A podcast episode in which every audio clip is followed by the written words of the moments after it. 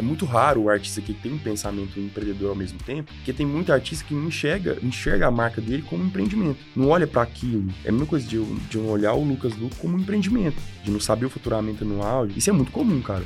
Se você não tá disposto a atender ninguém quando você tá na rua, então você não sai de casa. As pessoas não têm Faz culpa. parte do teu trabalho. Exato, faz parte do meu trabalho. A meta é ter mil academia pelo Brasil. Então, a gente tá com meta de finalizar o, o ano com 250 vendidas. E assim, a gente não fica um dia sem vender uma franquia. O mais interessante é que todo franqueado tem mais de um. Então, assim, isso. Isso é um bom indicador. Exatamente, isso é um ótimo indicador.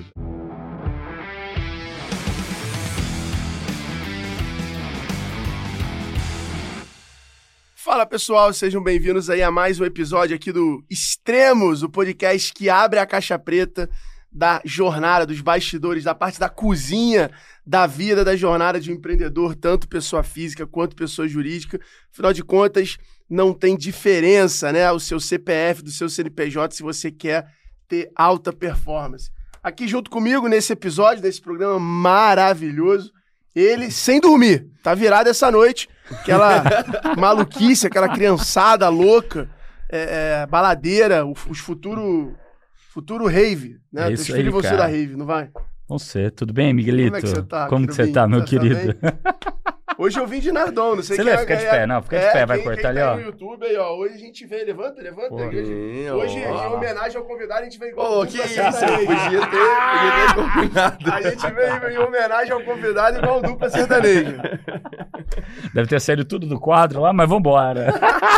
Ó, o Quer dizer- Ferdinandon. Ficou bom, hein? Ficou bom, o Ferdinandon. Ficou bom, diferente. Chega no mercado já, Já dá- diferenciado, já, diferenciado. pelo nome. Porra. Ai. Cara, é, deixa eu te perguntar, quer dizer que teu filho começou a malhar cedo, teu filho? Pô, começou, você viu? Viu os stories mesmo? dele e tal. Tava lá fazendo tríceps. Vai ficar do tamanho desse cara aqui, ó. semana? É, então por isso que eu tô falando cara. isso, porque o cara de hoje é um cara Não, que toma whey e faz tríceps, O bicho. cara é praticamente o fundador do CrossFit no Brasil, brother. Quando o cara falava de CrossFit, Ninguém porra, falava. eu não sabia nem o que era cross e nem o que era fit. o cara foi um cara que, porra, é, reverberou aí, né? Evangelizou o CrossFit no Brasil. Bom, galera, nosso convidado de hoje, desse episódio dos extremos, aqui no G4 Podcast, é nascido em patrocínio, em Minas Gerais. Ele hoje é cantor, compositor, ator, influenciador, tem 32 anos. E ele Novinho, agora. novinho. Ele agora, pô, é ruim, né? Quando o convidado vem assim, né? A gente se sente meio velho, né? Mas- Pega, né? Dá uma afinetada. É, ele que em 2001 entrou aí de cabeça nesse ramo empresarial, abriu a sua franquia de low cost de academias, a Skyfit. Provavelmente você já ouviu falar, porque parece pouco tempo, mas já são 80 unidades pelo Brasil no modelo de franquia. 2022, ele se aventurou no cinema com um filme chamado Rodeio Rock, com previsão de estreia aí no segundo semestre de 2023, então já bota na agenda. Ele tem um filho que é o Luca, e a curiosidade, né? O pai dele era locutor de rádio e vendedor raiz, por isso Vendedor vendas sempre teve presente ali ao longo da jornada, que começou como vendedor de shopping aos 16 anos. É isso aí, Lucas É Luco aqui no aí. Extremos. Fale aí, irmão. Cara, que é que estar Bem-vindo. com vocês? Muito obrigado. Obrigado pelo convite. Ter essa oportunidade aí de poder falar um pouco sobre os bastidores, né? Do que acontece na vida da gente, porque geralmente a galera conhece o artista. Só a vitrine, né? né? o cantor. Só a vitrine. É só naquela vitrine estática ali O do, tempo ser- inteiro. do, do Instagram, né? Às vezes vê de longe no show, no camarim. Então, poder falar sobre a história por trás, de como é que eu consegui construir essa, essa marca e depois construir outras marcas em cima dela. Então, é muito importante pra mim, ainda mais com vocês que são referências aí no empreendedorismo. Porra, né, no- animal, Que isso, tô Prazer feliz. de estar Obrigado. aqui. Muito prazer mesmo de ter você aqui com a gente. Aqui- primeira Agradecer pergunta. Lucas, ao Thales também, que estão aqui hoje, mas brigadão aí, todo, Boa. o G4. Vamos lá. Primeira pergunta é sobre qual foi o momento da sua carreira, da sua vida Uhum. mais extremo que você já viveu. Qual foram ali os dois extremos de felicidade e qual é o outro extremo de tristeza que você viveu? Quais foram as fases que marcam esses dois momentos da tua vida? Cara, eu acho assim, eu acho que começando pela felicidade, acho que o extremo da felicidade eu tô vivendo hoje. Porque hoje, é, depois de fazendo 10 anos de carreira musical é, nesse ano, é, eu tenho, vamos dizer assim, eu cheguei num, num ponto é que eu tenho um pouco mais de tempo para poder fazer coisas fora da música. É, eu consigo controlar mais a minha agenda de shows. É, me limitei a fazer 10 shows por mês, né? É, para poder me dedicar aos outros negócios. E o nascimento do meu filho, que hoje completou dois anos também. Então, é, isso tem um significado muito importante para mim. Eu acho que se for falar de momento feliz, assim, eu acho que é agora com 32, já com meu filho, é, com uma vida mais é, estabilizada. Lógico, não cheguei nem perto do objetivo que eu tenho para a minha vida, mas é, eu me sinto muito feliz hoje. Encontrou o equilíbrio, né? Exato. Entre... É, assim, o equilíbrio a gente... É difícil encontrar o equilíbrio, é. né? Assim, em tudo na vida da gente. Mas, mas tem momentos a tá que a vida buscando. dá uma equalizada, né? Exato, Você exatamente. consegue trabalhar muito, mas se divertir muito e... E aí isso, as coisas por incrível que pareça, isso aconteceu pós-pandemia, né? Assim, eu acho que a pandemia também deu um tempinho, assim, de... Pra, pra dar uma descansada do, da correria que tinha essa de viagem de shows, é, reformular um pouco a agenda. Era muito diferente tua repensar. vida antes da pandemia, pós-pandemia ali? De correria, é... de um compromisso atrás do outro? Era, era, era. Acho que a pandemia, ela veio para mostrar, não só para mim, falando artisticamente, mas para também outros artistas, é que não é necessário fazer tanto show assim. Porque o sertanejo já tinha um molde é, pré-pronto, antes mesmo de eu chegar, de fazer muito show no mês, né? Eu, quando, nos anos de 2014, 15, 16, 17, eu fiz mais de 180 shows por, por ano. Caramba, metade é... do ano Exatamente. em turnê. É, então eu tinha muito, tinha muito costume de fazer dois shows no mesmo dia, sabe? Que a gente chama de dobra. Hoje em dia já não.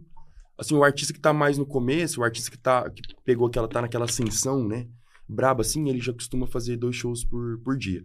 Mas eu acho uma latada danada, assim, de fazer dois é, shows por dia. depois também investir mais na qualidade, né? Também. Tipo, hoje se dedicar mais no show, ficar mais Exato. tempo. Hoje a dedicação, fãs. é, a dedicação é essa, ter, ter tempo para atender os fãs direitinho, é, fazer um show é, que vale a pena, um lugar que vale a pena, num, com uma grana, por uma grana que vale a pena, entendeu? Então, assim, é, não ficar aproveitando, porque antes era assim, ó, ah, vamos fazer um show em Florianópolis. Beleza, então vamos aproveitar e vend, fazer uma venda ativa aqui vender para balneário. Então, porque se no caminho você passa, a gente pega uma grana lá e faz o principal, entendeu? Então, hoje em dia a gente não precisa mais fazer esse tipo de coisa, sabe? Assim, porque acaba que é, principalmente quando a gente faz dois shows no dia, a gente não consegue fazer uma entrega bacana, sabe? De jeito nenhum. O primeiro show começa cedo demais e o segundo show começa tarde demais. Então aí acaba que, sabe? Então fazer pela grana já não, não compensa mais. Não faz sentido. É. E fisicamente, você fica muito cansado quando você fazia dois shows? Imagino que sim, mas como é sim, que era? Sim, assim, até hoje, né, a minha, a minha rotina é bem, bem maluca, assim, sabe? Eu costumo falar que o meu cortisol, ele tá sempre nas, nas grimpas, porque durmo mal, né, há 10 anos dormindo mal, é... E, e, é muito difícil você passar o final de semana dormindo 7 horas da manhã, mais ou menos, e aí chegar na, na segunda ou na terça e você mudar assim, pro, pro normal uhum. é, novamente, né? Você dormir cedo, acordar cedo, que é o que eu gosto. Mas você fala de dormir 7 horas da manhã porque você fica a noite inteira é, fazendo show. Virado. O show dele é, o, é, esse é um dos semana, principais. Aí vai do... sendo Exato. 3 horas da manhã, 2, 3 horas da manhã, que é o show principal, 4 horas da manhã, esse final de semana, festa. por exemplo, sexta-feira eu fiz São Paulo, fiz aqui. O show começou às 2 e meia da manhã. Aí eu fiz antes de ontem em Belo Horizonte. Aí lá começou um pouco mais cedo. Duas horas de show, de... médio. 2 horas e 15. Quando deixa, eu faço até 2 horas e meia, quase 3 horas, assim, se deixar. Tem um momento do show que o sanfoneiro vem com a sanfona, o violão, e a gente faz muito modão, sabe? Então a galera começa a pedir. Aí vai. Aí. Vai você vai no gosto do cliente. É, aí vai embora, aí vai embora. É e aí você falou sobre momentos. O outro extremo. O outro extremo. Cara, o outro extremo, quando você fala nisso, eu só consigo pensar da época que eu tava fazendo show. Eu tava com uma música tava muito grande, que era Vai Vendo, aquela uh, Vai Vendo tal. Aquilo ali rendeu muito show, porque é uma música muito animada. Então, assim, o show veio, subiu de preço, aumentou muito, muito pedido. E eu tava fazendo a minha primeira novela, que foi Malhação. Então, eu fiquei um ano e dois meses fazendo Malhação. E aí o personagem da Malhação cresceu bastante. E eu é, me vi ali de segunda a sexta gravando lá no Rio de Janeiro, que eu morei lá três anos. É, de 9 horas da manhã até 9, 10 horas da noite. E aí entrava no aviãozinho, sexta-feira, show sexta, show sábado, show domingo, voltava segunda, gravava. E foi assim durante um ano. Depois eu fui pra novela das seis. No, no- no ano seguinte, assim. E aí, mesma coisa dos shows. Aquilo ali, cara, é, foi um momento, eu chamo de Vale da Sombra da Morte, porque ali foi ali que eu tive um burnout. Eu tive um burnout, sabe? Fiquei, fiquei mal, assim, emocionalmente. É, muito, muito trabalho, sabe? É, muita responsabilidade, o personagem crescendo na TV, eu tendo que entregar, entregar bons shows, sabe? Então, pesou Você lembra bastante. o dia que você falou, pô, tem alguma coisa errada? Não, O eu não tô só. dia- Porque eu, Eu lembro do dia, assim, eu lembro do dia, muito do dia, assim. Conta um- aí, conta aí, conta como é que foi o dia. O dia que eu, que eu falei assim, cara, tem alguma coisa errada comigo, assim. Na época eu não entendia nada sobre inteligência Você tinha quantos anos? emocional. 20... 26. 26, eu tô com 32 hoje, foi, foi 26. 2016, né? Foi o ano, assim, que, que realmente chegou, assim, pra, pra acabar mesmo. No dia, eu tava em casa, e eu sonhei com meu avô, falecido avô, meu avô Pedro. Eu sonhei com ele e eu acordei, cara, um desespero muito grande nesse dia à noite, sabe? É, e eu agora, e depois entendendo melhor, né, lá com o meu médico, eu entendi que aquilo foi uma crise de pânico, foi a minha primeira crise de pânico. É, e eu dei no meio da madrugada, assim, aquilo ali foi, marcou o meu, o início, assim, dessa minha luta com, com burnout, tudo que desencadeou, assim, sabe? Porque eu tinha que continuar trabalhando, não conseguia pa- simplesmente parar de gravar ou parar de fazer show por conta disso. E aí teve algumas coisas, um- alguns episódios que aconteceram que saiu notícia e aí ficou a galera, vamos dizer assim, a galera que me acompanha meu trabalho ficou sabendo sobre esse meu problema com, com o emocional nessa época. Porque tinha um, um show do Fernando Sorocaba, um DVD do Fernando Sorocaba em Londrina, e aí eu fiquei com muito medo de entrar no avião naquele dia, assim, sabe? Fiquei com muito medo, assim. Coisa do... Coisa da síndrome Da de pânico. Quem né? tem, quem tem sabe como é que é, assim. Você fica... é, você começa a ter medo de algumas coisas que você não tinha, sabe? Assim, O Nardão tem com dinheiro. Com dinheiro você tem? É, não gasta nem por nada. Tem medo de gastar, que é uma coisa de louco. Medo de colocar a mão no bolso, O que, né? o que pânico, tem não dá pra gastar, mas tem um medo, rapaz, um pânico. Não pode ver um boleto, uma conta, um código de barra, ele até Meu treme. Deus, isso aí eu até... Sabe? Eu tremo? Se você quiser O que aconteceu semana passada na hora de Não, fazer a TEDzinha lá? Eu tá- tremo, eu peguei e fiz a TED lá, Não, tá mas aí, feito, ó, pô, faz lá, cara, pô. E o cara deu na É. cara da gente. O cara tem essa mania Dá também. aquela dó, né? Por exemplo, eu compro carro. Ele compra carro. Quando ele compra carro, parece que ele tá comprando um jogo de cueca na Calvin Klein. parece que ele tá entrando ali falando da 3, por favor. Então, tem, um- tem um momento, entendeu? Por isso que é crise. Tem as crises, às vezes É tá, verdade. às vezes tá solto. Meu Deus do céu. Cara, mas esse foi, foi isso aí que marcou esse, esse extremo, assim, o extremo lado, pro lado negativo, assim. É, E aí mas você procurou um médico na hora? foi. Na verdade, eu já tinha um acompanhamento já há um tempo, assim. Mas depois que eu fui me aprofundar, aprofundar assim mesmo na, na, na importância, né, de ter um acompanhamento, de a terapia começou daí também, daí agora toda semana. E na época você era solteiro ou casado? Na época eu já tava juntado já. É. Porque eu fiquei juntado 10 anos, né? De casamento tive dois. Então, a minha ex-esposa tava, tava junto comigo nessa época. E aí deu, deu uma boa ajuda ah, ali. sim. A minha família também começou a me visitar bastante no Rio pra poder me ajudar a segurar as pontas. Em assim. algum momento você pensou em sair do Rio? Você pensou em cá? Não, não. Nenhum momento eu pensei. Eu pensei só em, vamos dizer assim, me munir é, com, vamos dizer assim, é, ter esse acompanhamento médico, ter a minha família por perto. Na época, ter a minha esposa por perto pra eu poder E aí tu segurou a agenda? Tu chegou a dar uma segurada? Não, não, fiz tudo. Fiz tudo. Fui, fui segui em frente. Só as coisas novas que você dava uma ponderada ali pra não botar mais coisa pra Exatamente, dentro. Exatamente. Então aí tive um, um problema, um problema assim, tive uma pausa só assim na produção de músicas novas nessa época, assim. Fiquei um tempinho sem me dedicar a coisas novas, vamos dizer, só fazendo o que tava, né, o que já tava já tinha me, me comprometido. Eu acho muito louco porque a, a, a galera, né, o mundo, é, olha os artistas é, e não pensam, não, Uhum. não- em nenhum momento, o trabalho que é receber o texto, aí ler primeiro, Não. aceitar o papel, aí fazer lá o- a, a leitura junto com todo mundo. Todo mundo, Aí, é. pô, fazer exercício de memória, fazer exercício de voz, é se manter ali igual no sentido de tudo, né? De cor de pele, de Sim. físico, de cabelo, de tem tu- tudo tem que tomar cuidado porque eu tive alguns amigos que que foram do mundo artístico e namorei uma menina que ela falou, cara, é muito sinistro É sinistro. o quanto a pessoa vira refém do trabalho. Muito. Agora eu tive a experiência de gravar meu primeiro longa, né? É o meu primeiro filme para uma plataforma gigante. Pode falar e o nome. aí, é, ah, o nome da plataforma? Hã? Pode falar. É, Ah, acho que falar- não pode esse negócio, né? Acho Aqui que tem- pode. acho que tem alguma coisa, mas é o, Ah, é, tá, o tá grandão, né? Tá É o- bom. O vermelho, preto. É, né? exato. Aquele- É pra Tá essa bom. plataforma. E aí eu, eu tive essa experiência do. Lucas do, Flix, um negócio.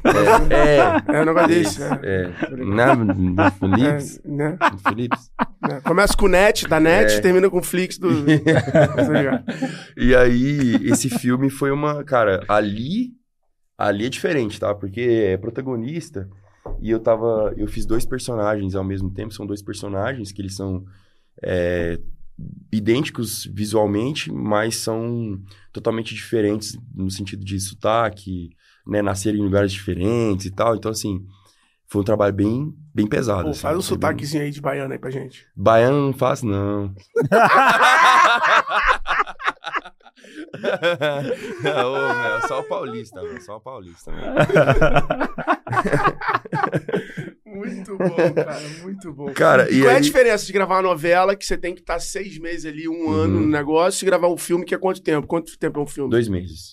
Dois Caraca, meses, esse é foi muito dois meses. É. Loucura, cara. O Mas, dia assim, inteiro também? total, é. É, E outra, tem uns horários doidos também, porque parece que o... Não, o limite são 12 horas, né? Por dia. De gravação, é. Limite E aí- sindicato, né?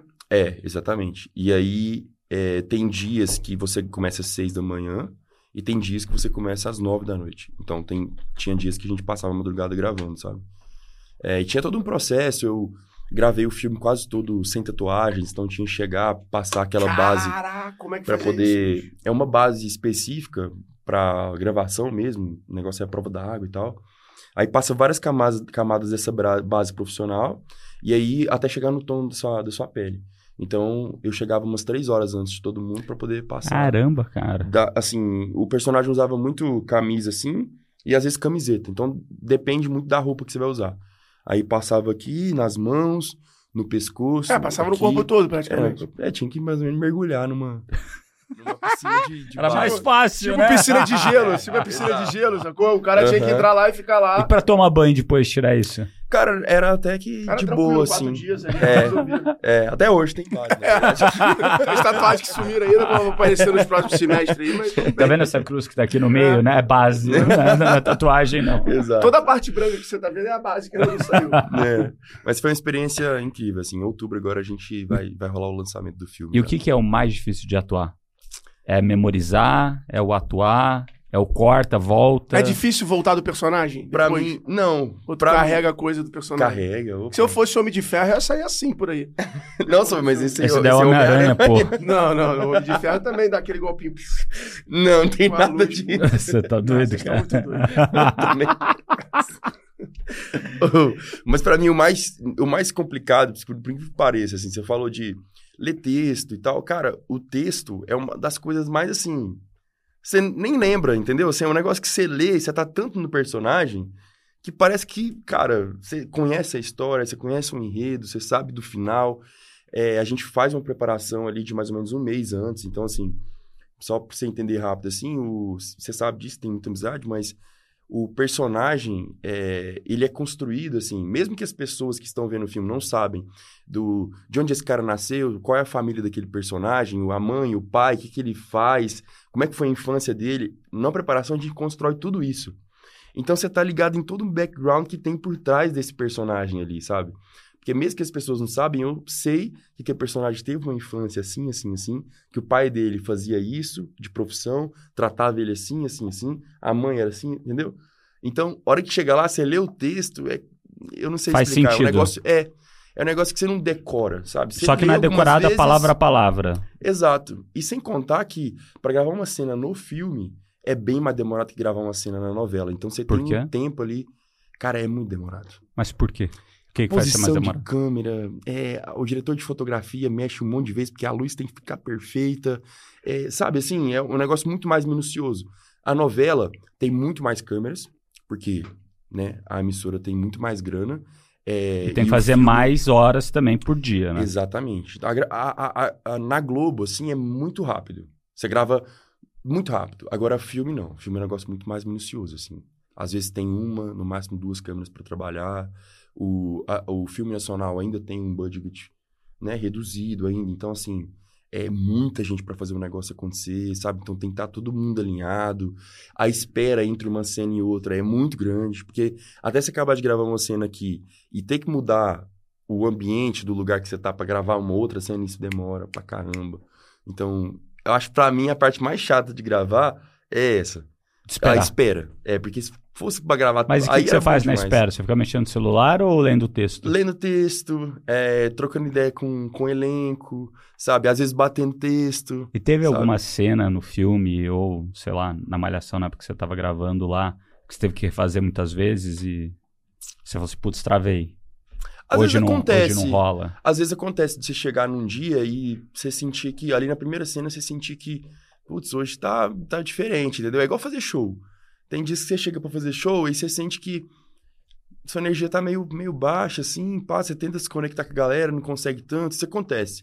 Graças a Deus é, um, é um, comigo, assim, um pouco mais raro, assim, porque eu, eu que eu me lembro, assim, eu, eu gosto tanto de fazer o show, eu quero tanto fazer uma entrega massa pro contratante, uma entrega massa pro, pro público, pensando em voltar depois, que eu sempre saio dos shows assim, caramba, Hoje eu dei o melhor que eu pude pro dia, uhum. entendeu? Isso pra mim é o mais importante, assim. É, esse pro dia eu acho importante. É, pro dia, pro pessoa... dia. É, exato. Porque senão a gente tá sempre se cobrando, é, vamos dizer assim, é, um resultado igual de todos os dias, sendo que os dias são todos diferentes. A gente acorda diferente, né? Vamos dizer assim, né? Às vezes a gente tá com a energia um pouco mais baixa, às vezes um pouco mais alta. E os, o dia a dia é assim mesmo, né? É aquela... Ó, eu já vi que você é um cara que tem a memória boa. Tenho mesmo, cara. Tenho mesmo. Qual foi o dia que você pensou, vem em cima? Tipo, cara, dei um, um. Dei certo. Dei certo. Meu, minha vida não vai voltar para onde eu tava. Foi aquele momento de inflexão. Aquele momento assim. de, tipo, se eu olhar aquilo ali. São vários momentos, assim. Pode é, falar alguns, se teve, Eu vou falar alguns, assim, é, fazendo uma retrospectiva do início. A primeira vez que eu fui no Faustão, foi quando isso? A primeira vez que eu fui no Faustão foi em final de 2014, que eu tinha lançado aquela música Mozão, que foi a música que ela me levou para um patamar nacional mesmo, assim, de fato, assim, 100% nacional, né? É, quando eu tava no palco do Faustão pela primeira vez ali, eu falei, caramba, nossa, primeiro Faustão para um artista, é, cara, o Faustão é sinônimo de, né, de, de grandeza, né, de que se você se tornou um artista nacional, caramba, o Faustão é, é Faustão, fazer o primeiro foi para mim um marco, assim. É, o segundo momento, ah, olhar a conta bancária. Também você fala, caramba, é. nunca imaginei na minha vida que pudesse ter isso aqui, entendeu? Assim, é, não à disposição, mas para você... Lógico, né? lógico. Para você, né, decidir o que fazer melhor ali. É... Você comprou algum carro? Eu sei que tu é apaixonado por carro. Primeiro, assim, comprei. O primeiro carro que comprei com dinheiro, assim, foi um Camaro. Na época o Camaro tava Transformers, aquela coisa. Eu falei, não, eu preciso comprar um Camaro. Aí eu comprei logo um Camaro branco, assim, fiquei doido. Mas depois logo passou essa coisa de carro. Mas qual foi o carro mais louco que você já comprou? Mais louco? Ah, Ferrari 458. Foi um carro mais louco. Lá em Goiânia tive, assim, com escapamento. Como é que chama aquele escapamento foda lá? O carro. Mais de 100 conto de escapamento. É. F não sei eu o quê. Eu sei qual é, mas não conheço. É, o F não sei o que lá. Como é que o nome? Enfim, teve alguns momentos assim que me fizeram. Tu já fez alguma loucura com dinheiro? De às vezes se deslumbrar e. Estourar e 50 acelera... mil reais e, e dar uma acelerada. Não, não, dar uma acelerada, fazer um, uma festa de aniversário, uma não, viagem. Não, nunca muito... fui disso, cara. Nunca fui de. Só com carro, assim. só. É, é, assim, nunca fui. Eu acho que o máximo mesmo foi carro, assim. Porque o resto sempre muito seguro. Tem meu pai também, que é meu braço direito. Hoje, meu pai também é um cara muito. Tipo Nardon, assim, sabe? Segura, assim, dá segura uma segurada, dá uma segurada. É. Exatamente. Cara, então... você começou tua vida cantando? Como é que foi, assim, antes de, de você ter os 22 anos com a música estourada? Sua vida inteira você... Sim. Você foi músico? Como é que... Vou, assim, da onde surgiu essa vontade de empreender na música? A música, ela surgiu primeiro, para mim, eu não posso deixar de falar do meu pai. O meu pai, ele começou como repórter de campo, é, e eu cresci, assim, acompanhando meu pai indo viajar com a turma da rádio, é, minha mãe sempre, como os, os, jogos começavam ali após as 9, 10 horas da noite, minha mãe ligava o rádio na AM, eu sempre ficava, lembro de dormir ouvindo meu pai fazer comentário no, no, no beirado do campo, sabe? Depois disso, ele foi pro estúdio da FM, fazer locução mesmo, tá? Locução mesmo. E eu acompanhava muito meu pai no rádio. Então, o rádio teve esse esse essa importância para mim assim na música, né, de me dar referências musicais diversas, de começar a aprender a gostar de música. E aí depois eu, como a gente, eu sempre tive uma família assim de do interior, né, de ir muito na igreja todo domingo, aquela coisa. E pô, pra igreja domingo, ia almoçar na casa da avó, na casa da tia e tal, não sei o que, aquela coisa. Eu fui coroinha da paróquia lá, Nossa Senhora de Fátima, lá na minha cidade. E aí lá tinha um coral, é o coral da igreja é, ensaiava na mesma, no mesmo horário que eu tinha que ir pra paróquia. E aí eu comecei a querer frequentar os ensaios do coral. Legal. E aí começou por aí, assim. Comecei a querer coral, é, é, cantar no coral, aprender um violão. Fiz algumas aulas de violão, o resto eu comecei a aprender autodidata. Comecei a compor algumas músicas já bem novinho ali, com 12 anos, já tinha escrevido algumas musiquinhas e tal, não sei o quê. E aí comecei a fazer, quando eu me vi, eu já tava fazendo uns, umas apresentações, assim, umas pizzarias, a troco de pizza, nas boates. Numa, na boate, né? Porque só tem uma boate lá na minha cidade. é, e tocar de tudo um pouco. Pouco de sertanejo, pouco de MPB, alguma coisa internacional que o povo pedia, eu tocava. E aí, depois de um tempinho, eu tive um trio sertanejo que se chamava Sky Piras, Sky de céu, Piras. E comecei a fazer uns showzinhos ali na redondeza Daí das, que vem o Sky cidades Fit ali. depois, É, deixa eu né? falar, o cara É, gosta do Sky. É, do céu, pô. É, e aí eu é, tive essa experiência com o trio sertanejo, que me deu uma já uma, vamos dizer assim, uma casca, assim, para poder me apresentar para um pouco mais de gente, porque o trio até que fez um sucessinho, a gente teve, teve músicas próprias e tal. Mas antes Devia ser disso... tipo Mad Dogs. Por que o Mad Dogs? Não, eu era Mad Dogs, eu tocava com máscara de cachorro. Você tava no Mad Dogs? Mas o Mad Dogs não é de Goiás? É, pô, eu, era do- eu tocava com o moleque. Co- Como é que ele chama o... Com o Dudu, pô. E o do outro lá? Pacheco. O outro rapaz lá, fortinho, baixinho? Não, não, aí é- essa foi a galera que começou depois de mim. Ah, tem outro Mad Dogs? Não, teve três gerações do Mad Ah, Dog. entendi. Eu Teve Os caras que começaram, malhação, entendeu? Que era lá de Teresina, os caras que começaram. Cara, você era do Mad Dog? Eu era do- doideira, nada a ver. Uma vez eu fui, então vocês Tocava pra tocaram no 15 mil Réveillon do, da Green São- Valley. Isso, pô. Eu fui no Réveillon da Green Green Valley, vocês tocou com o Márcio. Caralho, eu falei, esse cara é doidão, velho. Cara com cara Você de só vê as panturrilhas, né? É, não, Era é, ele, é, era eu ele, era o cachorro ele. batata. Eu... Pô, o nego me parava no shopping, pô, quando eu saí de bermuda. cara, aquele ali foi legal, hein, velho. Baita de empreendimento foda, hein. Toquei nessa Mad porcaria. Dogs, legal, hein, velho. Aí depois o Dudu continuou outro, com a galera Legal. foi É, pro tem funk. uma galera massa de Goiás É, agora que é, tá tomando pro isso conta. funk. Funk. Esse tá fazendo um Gravou com o eletrofunk. deles, eletrofunk, isso aí. É, isso bomba, tá? Ali no. Não, eles centro-oeste ali, bem. bomba. Bomba, eu conheci. Dudu Pacheco, um beijo, irmão, saudade. Hum, Temos história, temos história. muitas histórias. Estrada, estrada gera, gera histórias, tá? Tu viu o Lucas Luco me conhecia, rapaz. Porra! Conhecia. Porra! Fiz um show lá em. Balneário e direto do show fui direto pra, pra Green. Valley. Você estava lá tocando. O cara só aceitou o show que tinha show nosso depois. Cara, aí, é, com 14 anos, é, no, no meio disso tudo, assim, é, é legal falar que paralelamente estava rolando teatro também, porque eu sempre participei de oficina de teatro, então a música começou pra mim ao mesmo tempo que, que o teatro, assim. Então, Legal. eu fazia os dois. Sempre, go- eu sempre gostei de ocupar meu tempo com, com coisas do tipo teatro, música. Eu participava muito daquelas, é, daqueles grupos é, filantrópicos, juvenis, tipo a APJ, Ação Paramaçônica Juvenil, Demolei, é, Lions Club, Interact, essas coisas tudo participava de tudo. Minha semana era toda ocupada com, com, com isso e eu vejo que foi muito importante participar desses, desses grupos porque me deu uma uma, vamos dizer assim, me ajudou muito as coisas falar em público, trabalhar em grupo, trabalhar em equipe, sabe? Esse tipo de coisa foi muito massa. E com 14 anos eu abri a minha primeira empresinha. É, lembra do Orkut, né?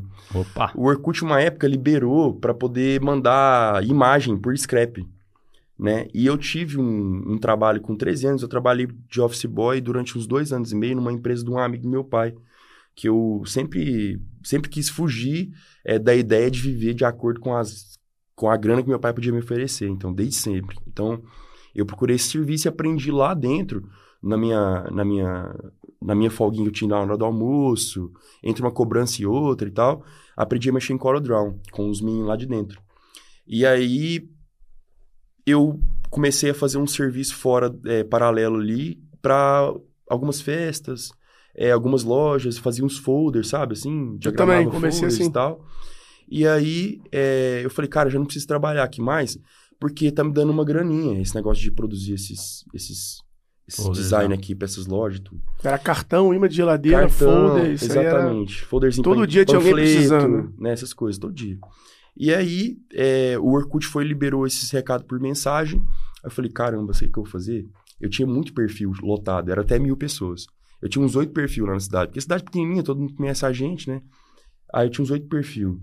Comecei a cobrar das empresas, das festas, para eu poder disparar essas mensagens de Nos imagem seus perfis. nos meus perfis. Já era influenciador desde então. Exato. E aí eu peguei Que aquele legal, monte cara. de... No Legal. Peguei aquele Ah. monte de perfil de, de menina que tinha muitos perfis no Orkut e comecei a apagar esses perfis para eu poder deixar eu mandar re- disparar recado Caralho, de festa de no, no, no perfil deles. Legal. Até que um dia eu tive que alugar uma sala numa na única galeria que tem lá, aluguei uma salinha, isso 14 anos, cara, assim. Aluguei uma salinha, coloquei o nome de I9, I9, o nome mais eu achava na época que seria que era um nome assim, fantástico. Fantástico. é. E aí eu abri três empresinhas dentro dessa.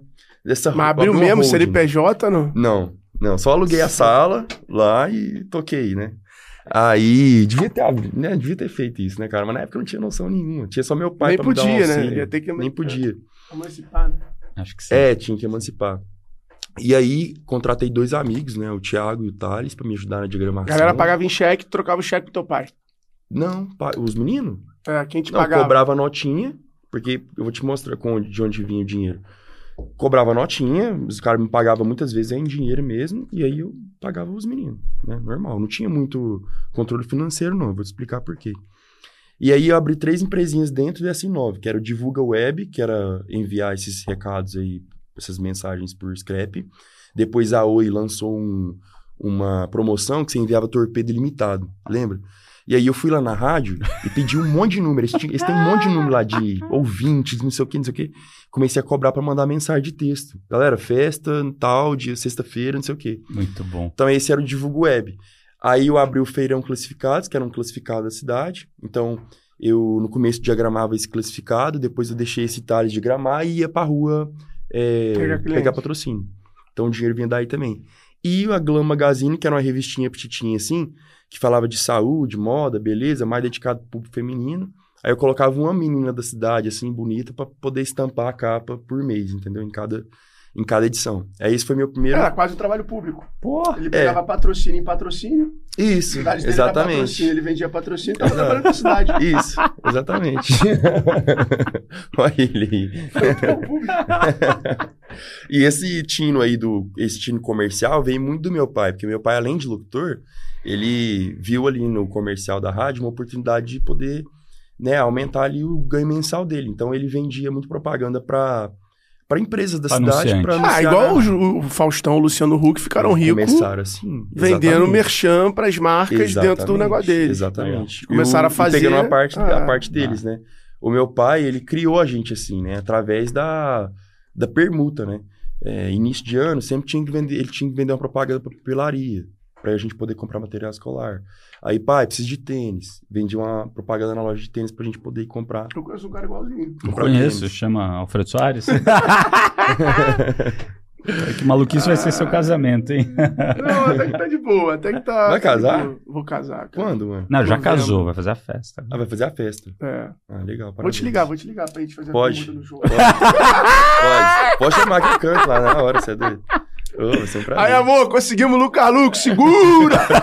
Vai ter after! Mad Dogs no after. Aí sim. Cara, então foi bem assim, é, teve muitas coisas que acon- aconteceram assim paralelamente ao início da música pra mim, assim, uma delas foi foi isso, porque depois com 16 eu fechou essa empresinha, é, quebrou na verdade, porque o Orkut não deixava mais mandar recado por imagem e tal, e eu já tava com vontade de mudar de cidade. Eu queria ir pra Belo Horizonte, porque a gente fez uma visita a Belo Horizonte, eu fui com meu pai, com a minha mãe. Aí lá me pararam na Savassi lá, falou, velho, você tem perfil pra ser modelo e tal. A agência era muito boa na época, era a Huay Models, que depois virou Ford Models e tal. Falei, pai, eu tô querendo, vou tentar isso aí, cara, deixa eu ver, né, como é que é. Aí eu mudei pra Belo Horizonte, procurei um quartinho é, para alugar lá na casa de uma senhora. E aí eu morei com essa senhora, a gente virou melhores amigos, assim, morei com ela lá quase três anos. E aí depois eu vi que o negócio de modelo não tava dando muita grana, assim.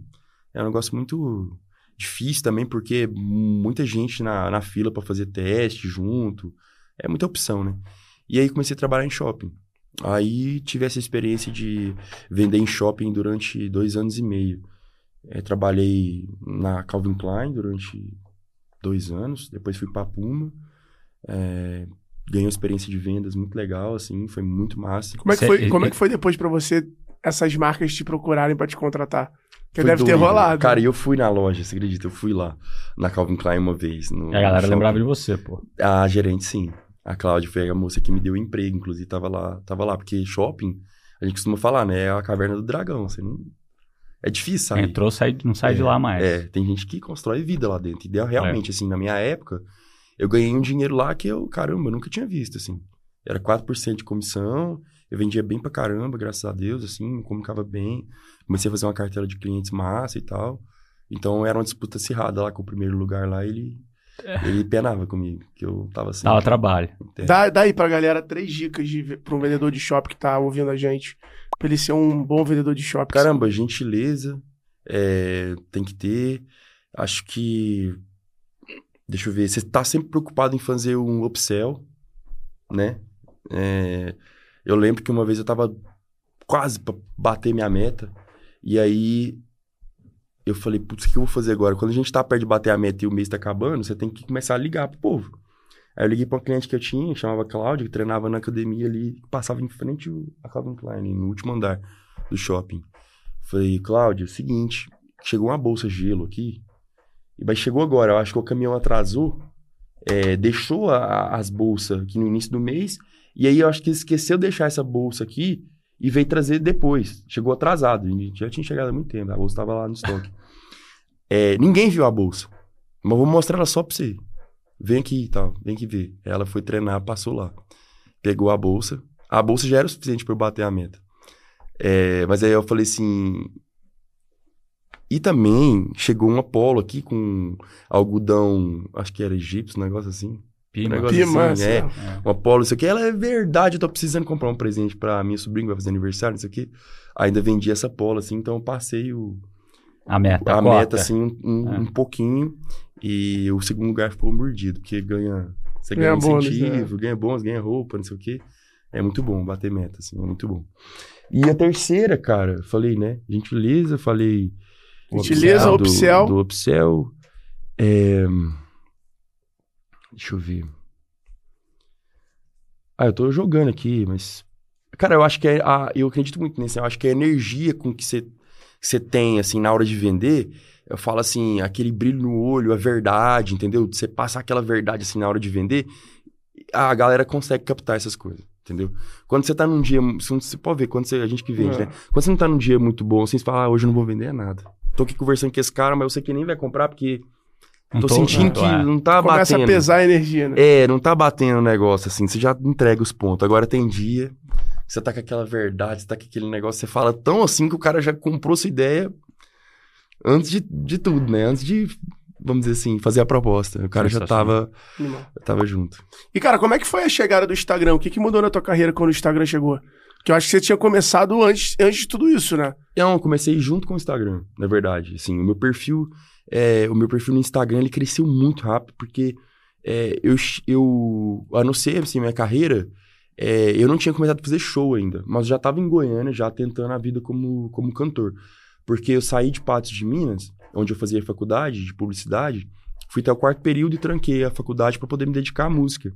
Porque na época de faculdade eu morava em República e eu, o sertanejo é, o sertanejo universitário estava numa ascensão gigantesca com César Menotti Fabiano, Jorge Mateus, João Bosco Vinícius, Joneto Federico. E eu comecei a, sentir, a, a ouvir tanto sertanejo que eu comecei a compor muito nessa linha. E comecei a postar esses vídeos no YouTube. É, como eu, post, eu postava no YouTube com a intenção de, vamos dizer assim, é, fazer com que algum artista visse essas músicas e gravasse para eu poder ganhar direito autoral. Então eu não tinha ainda, vamos dizer assim, aquela pretensão de ser um artista reconhecido nacionalmente. Eu queria só ser um compositor, né? E, vamos dizer assim, pôr minhas músicas para poder serem gravadas por artistas nacionais. E aí um empresário lá do interior, o Rodrigo Bissa, que hoje é meu comercial, ele falou, cara, vamos gravar, mandou uma mensagem no Facebook, Manda, vamos gravar essas músicas de uma forma mais prof- profissional e vamos lá em Goiânia. Vamos tentar ver quem que mexe com isso, cara. Ver quem conhece, quem já empresaria outros artistas, porque lá é o celeiro. Falei, putz, será, velho? Largar isso tudo aqui, porque na época eu tinha uma república, eu chamava qualidade, eu fazia festa todo final de semana, ganhava um dinheiro, alugava boate do, da galera e fazia festa. É, foi aí que surgiu o Luco até, porque meu nome, meu nome mesmo de na- nascimento é Lucas Correia de Oliveira, né? Que é o Luco, né? Que você pega as primeiras letras e completa. Aí surgiu o Luco Produções. Comecei a fazer festinha na República, cresceu demais, fui pras boates. Aí começou a lotar as festas, começar a conhecer a galera toda e tal. E a galera chama de Lucas Luco, Lucas chamar de Luco, na verdade. Legal. Aí eu falei, caramba, Lucas Correia e o final, o último. de Oliveira. De Oliveira. É. Luco. Legal. Aí hoje Bacana, eu tenho Luca, Bacana, Luco no pô. nome hoje. Luca, é, Lucas Luco Correia de Oliveira é meu nome hoje. Tu botou o Luco. Botei porque eu queria passar pro meu filho, né? Aí meu filho pegou, pegou o Luco. Queria, vamos dizer, agora fazer um, Ah, Criou a lógico. família um agora. aí, Luca aí. E eu conheci, galera, é, eu conheci o Daniel, cara, que é Luco de verdade. Eu conheci um cara que tem Luco de verdade no nome, assim. É daqui, ele tem uma pizzaria que chama Família Luco. Que legal. É muito massa, cara. Foi bem, bem foda. Roubei seu nome, carinha. É, Você me aceita Pô, mas na agora família? tá fazendo merchan aqui, Você pô. me aceita na família? Ele aceitou. Valeu, Daniel. É nóis. O cara conseguiu ter duas famílias. É, exato. Aniversário é ligar todo ano pra esse cara. E aí? Parabéns. hein? Boa. E a pizza aí? E a pizza aí? E a permuta da pizza? É, eles estão com três unidades grandes aqui, inclusive. Ah, Legal. tu tem que entrar de sócio, porra. Acelerar isso aí, pô. É, legal. Eles tinham uma... Pizzaria vende pra cacete uma- franquia. Tito entrou em uma lá, borda lenha. É Tá verdade, explodido. Tu tem que pegar esse teu, esse teu afilhado aí, sobrinho Então, mas eu vou, te, emprestado. eu vou te contar, eu vou te contar porque eu acho que a pizzaria não dá muito certo pra mim. Vou te contar ainda. É, mas assim, o, o Luco, o Daniel Luco, ele tinha uma marca que chama Lucofit. Eu Ah, o Lucofit, pô. O Lucofit é do- É, os é. meninos. Isso, aí todo mundo achava que eu era dono desse trem. Eu achava também que Você achava? Eu é, falei achava assim, velho, vou lá conversar com sócios. esse cara, vai que dá um. dá- vai que Ah. dá alguma coisa, né? Eles Cheguei lá e eles tinham vendido. Congelado. É, eles tinham vendido, eles vendiam pra um, gringo, pra, um, pra um fundo gringo e mudou o nome pra Prati agora. Agora é Prati, não é Lucofit mais. Senão eu tinha entrado também. Acho que tem Eu achei que eles tinham feito um fit, assim. negócio com aquela empresa de alimentação de restaurante. Esqueci o nome. Alimentação de restaurante? É, que eles são grandes nesse negócio de É uns restaurante. gringos, cara. É uns gringos que entrou com eles lá, Ah. assim. Entrou pesado. Eu conheci lá a produção deles, conheci. Vinícius, lá, não era? Sócio dele, Daniel e Vinícius? Acho que sim. Ah, Não sei. Eu não lembro. Acho que não é Vinícius, não. Acho que não é Vinícius, não. Pô. Acho que não é Vinícius, não. Mas enfim. é, Aí, que que eu, onde que eu tava mesmo? Do Instagram. do Instagram. Meu Instagram cresceu muito rápido, porque eu fui, eu, assim, um dos primeiros artistas que tava em ascensão, bem na época que o Instagram também tava em ascensão. Então, é, ganhei seguidor muito rápido, assim, sabe? É, o E começo era a- mais fácil que hoje, né? Como é que É, era é. você pegar e olhar aquilo Cara, é ali e loucura, falar? velho. É, e era doideira. Aí você lembra daqueles tempos de Orkut lá? Exato. Que você E- mandava os scrap com a imagem? E o YouTube também, o YouTube tava também numa, num crescimento gigantesco e era muito orgânico, coisa que não é hoje, né? Pelo menos pro sertanejo. O sertanejo hoje tem que chuchar dinheiro lá, porque senão o, Não inter- vai, o né? YouTube não entrega. Né? Porque o YouTube entendeu que o sertanejo, né? É uma fonte de country renda. music tem dinheiro pra caramba, então ele não entrega música de ninguém no sertanejo se você não colocar. Então hoje a gente paga muito pra poder tocar, né? Em tudo quanto é lugar, isso pode ter certeza. É, e aí a ascensão, assim, o, o crescimento da minha carreira foi, foi muito rápido, assim, foi muito meteórico, assim. As coisas aconteceram muito rápido. A gente chegou em Goiânia lá com a cara e a coragem, conheci os empresários do Israel Rodolfo, conhece o Rodolfo? Israel Rodolfo é, me deu um- uma força, assim, gigantesca lá no início. Eles, eles pegaram uma partezinha do show deles e colocaram no busão. Eu fiquei oito meses, mais ou menos, rodando com eles e cantando música. Eles me chamavam. Agora, Lucas Luco, numa partezinha do show, cantava uma música que nem minha era, pra ganhar uma presença ali de palco, entender os bastidores e tal. Oito meses, de- depois de oito meses fazendo isso, eu já, em paralelo, tinha lançado algumas músicas no YouTube, as três primeiras músicas. E aí comecei a fazer shows próprios, lá em Goiânia mesmo. Em alguns meses, a, as- a, casa que eu fazia show lá, a Santa Fé, a principal, começou a lotar tanto, assim, dar tanta fila, cara, assim, Pra que essa ver. notícia é que essa notícia começou a espalhar e aí que eu comecei a fazer shows fora de Goiânia assim é, interior de Goiás aí comecei para Tocantins Pará o norte abraçou muito primeiro depois Minas outros estados e por último São Paulo Legal. assim Que animal. Você acha que uma boa estratégia de dinheiro faz música ruim estourar? Hum. não nem todo dinheiro do mundo consegue fazer uma música ruim estourar A música, ela tem que ter algum... Ela tem que ter, vamos dizer...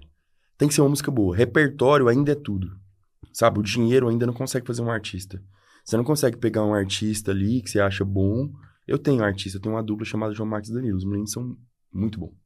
Mas eu sempre falo com eles. Gente muito boa, que canta muito, tem um milhão igual vocês. Qual que é o diferencial de vocês? Os meninos têm 19, 20 anos. São lá de Berlândia. Comecei a analisar. Qual que é a diferença desses meninos? Compõe muito. Um ponto super importante, porque daí eles personalizam as músicas, ou seja, eles, eles têm que tentar compor músicas que ninguém faz igual. Entendeu? Desde é, a letra mesmo, o, o, jeito que usa as palavras, né? A, a, outra coisa é a forma que eles cantam também, é diferente.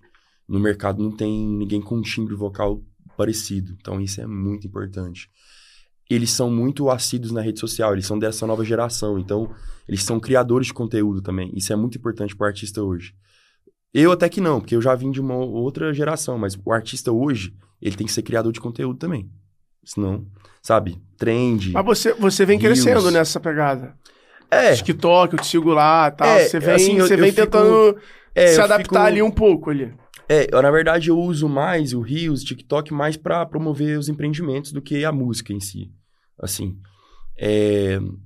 E aí os meninos também têm, têm e, por exemplo, agora eles tiveram uma ideia, uma sacada muito foda, que foi que foi assim, o projeto Sua História. Eu arrumei uma Kombi para eles, com motor de Fox. Eles pegaram essa Kombi, plotaram Sua História no, na lateral, arrumaram tudo para eles dormir dentro da Kombi, perrengue mesmo. E aí eles fizeram um, um TikTok, eu posto tudo no TikTok. Galera, a gente tem só 50 mil reais para gravar um DVD. Aí a gente pegou 30 mil, comprou uma Kombi, é, e esses 20 mil a gente vai é, usar na produção. Eles sa saíram pelo Brasil todo procurando histórias de pessoas, histórias reais, para poder fazer músicas inspiradas nessas histórias. Que legal. E no final dessa saga, gravar um DVD. Falei, isso é um diferencial. Falei assim, isso é legal. Isso, isso é perigoso, entendeu? Porque hoje um artista começar e você querer só colocar dinheiro, cara, você vai torrar dinheiro. E isso tem para todo lado, tá? Tem muita gente aí gastando dinheiro em artista que nunca vai sair do lugar. Porque aposta só no dinheiro, entendeu? Acha que o dinheiro é, vamos dizer assim, é o. Vamos dizer assim, é o pó mágico ali que você vai colocar no artista e vai fazer ele estourar. E não é bem Teve assim. uma época que o empresário, principalmente nesse universo sertanejo, fazia muita diferença. Fazia. Foi até uma época de meio que de monopólio, né? Tinham Total. dois, três caras no Brasil que de Goiânia que Isso. dominavam 50 artistas, os caras ficaram gigantes, etc. E eu vi que meio que mudou, né? Eu vi que os artistas foram meio que se diluindo ali dos caras, foram até pagando as suas multas e foram é, é, é empreendendo, Isso. assumindo a própria carreira, assumindo a rédea ali da, da, do negócio, o que na minha análise, aí você pode falar se eu estiver errado, até enfraqueceu os festivais que existiam, porque os artistas começaram a criar os seus próprios, os próprios festivais, festivais. E, e, e, fazer. É, como é que você enxerga esse movimento aí? É isso mesmo? Cara, é assim, eu não posso nunca deixar de falar assim, porque um cara que inspirou muitos outros artistas a poder fazer o mesmo foi o Gustavo, né? O Gustavo foi o primeiro a tomar esse, pelo menos que eu sei, assim, que foi pra mídia, o Gustavo foi o primeiro a tomar esse, dar esse primeiro passo, assim, de, tipo, vou sair do escritório, vou tomar conta da minha própria carreira, vou criar o meu próprio festival e, e é isso, entendeu? Então, e, e aí eu, eu, eu comecei a perceber que o artista, por mais que é, sejam muito, assim, é, é, muito raro o artista que tem um pensamento empreendedor ao mesmo tempo, porque tem muito artista que não enxerga, enxerga a marca dele como um empreendimento. Entendeu? Tipo, não olha para aquilo. Por exemplo, é a mesma coisa de eu, de eu olhar o Lucas Lu como um empreendimento de não saber o faturamento anual, de não saber, sabe, assim, isso é muito comum, cara, sabe? Cara que, que é algo um que é básico para você, não é para outros. Isso, exato. Pra assim, é tem... é óbvio, não, tem cara trabalhou que... a tua vida tem inteira. Cara assim, o cara é Gustavo artista... foi o teu mentor nisso? Oi? O Gustavo foi o teu mentor nisso? Não, o Gustavo foi minha influência, na verdade, assim. É, foram poucas as vezes que eu peguei para conversar com o Gustavo sobre isso, assim, sobre negócio, sabe, assim. É, quem abriu minha mente pro empreendedorismo, cara, há uns quatro anos atrás, assim, de tipo, Lucas, e o artista também. Mas aqui, ó, aqui tem o equity, aqui tem, caramba, sabe? Aqui tem o tempo que você gasta e a energia que você gasta fazendo, fazendo publicidade para grandes marcas, você, caramba, você gasta pra você. Entendeu? Você gasta esse tempo para você, você gasta essa energia para você. O Tito. Então o Tito foi o cara que começou a, sabe, Te me provocar. esse, me provocar pra esse. Então, assim, eu tenho um agradecimento muito. Depois tu manda mensagem pra ele. Ele tá, ele tá pra vir aqui. Tá, Ele não tá veio na aqui? Ainda não. Ah, não, pelo amor de Deus, filho. Bora? Bora? Pô, Não, saindo daqui, eu vou mandar mensagem pra ele vir e vai ser muito legal, Vou porque. foto. Falei com ele hoje, até de manhã. É, eu sou, eu sou assim, suspeito pra falar porque eu tenho uma admiração muito grande, assim, pela história dele. Ele é um hustler, né, Né, eu, Ele é- caramba, eu acho ele muito sangue no olho, eu acho ele muito Ele é raçudo. correria, exatamente. raçudo. eu acho ele correria, assim, danada mesmo, assim, Ele o cara é... Ele vai, ele vai É. fazer virar. A parada Isso, dele é essa. exatamente. E se der merda, não vai parar, não vai mudar nada, ele Isso. não vai nem chorar, nem ficar triste, É nem acordar desanimado. É isso aí, cara. Ele, ele tá comprometido em dar merda. É isso aí. assim, não tem é problema isso aí. nenhum. É, pronto pra tudo, né, velho? É. Pronto pra tudo. É uma- E aí, cara, é... onde que eu tava? mesmo perdi agora, que a gente vai pro, vai pra, pro lado, assim, né? Na verdade, até puxar esse negócio que vocês falaram aqui do Tito, né? A vida do artista é meio que uma montanha russa, né? Tem um ano É. que você começa ali estourado e no outro ano, putz, você vai lá pro, pra- pro vale da morte e Exatamente. ninguém mais sabe que você existe. É, a, a- a- acho que, assim, a grande... O grande desafio do artista é quando passar essa... Né? tu- Passa sempre, né? É você tá ali.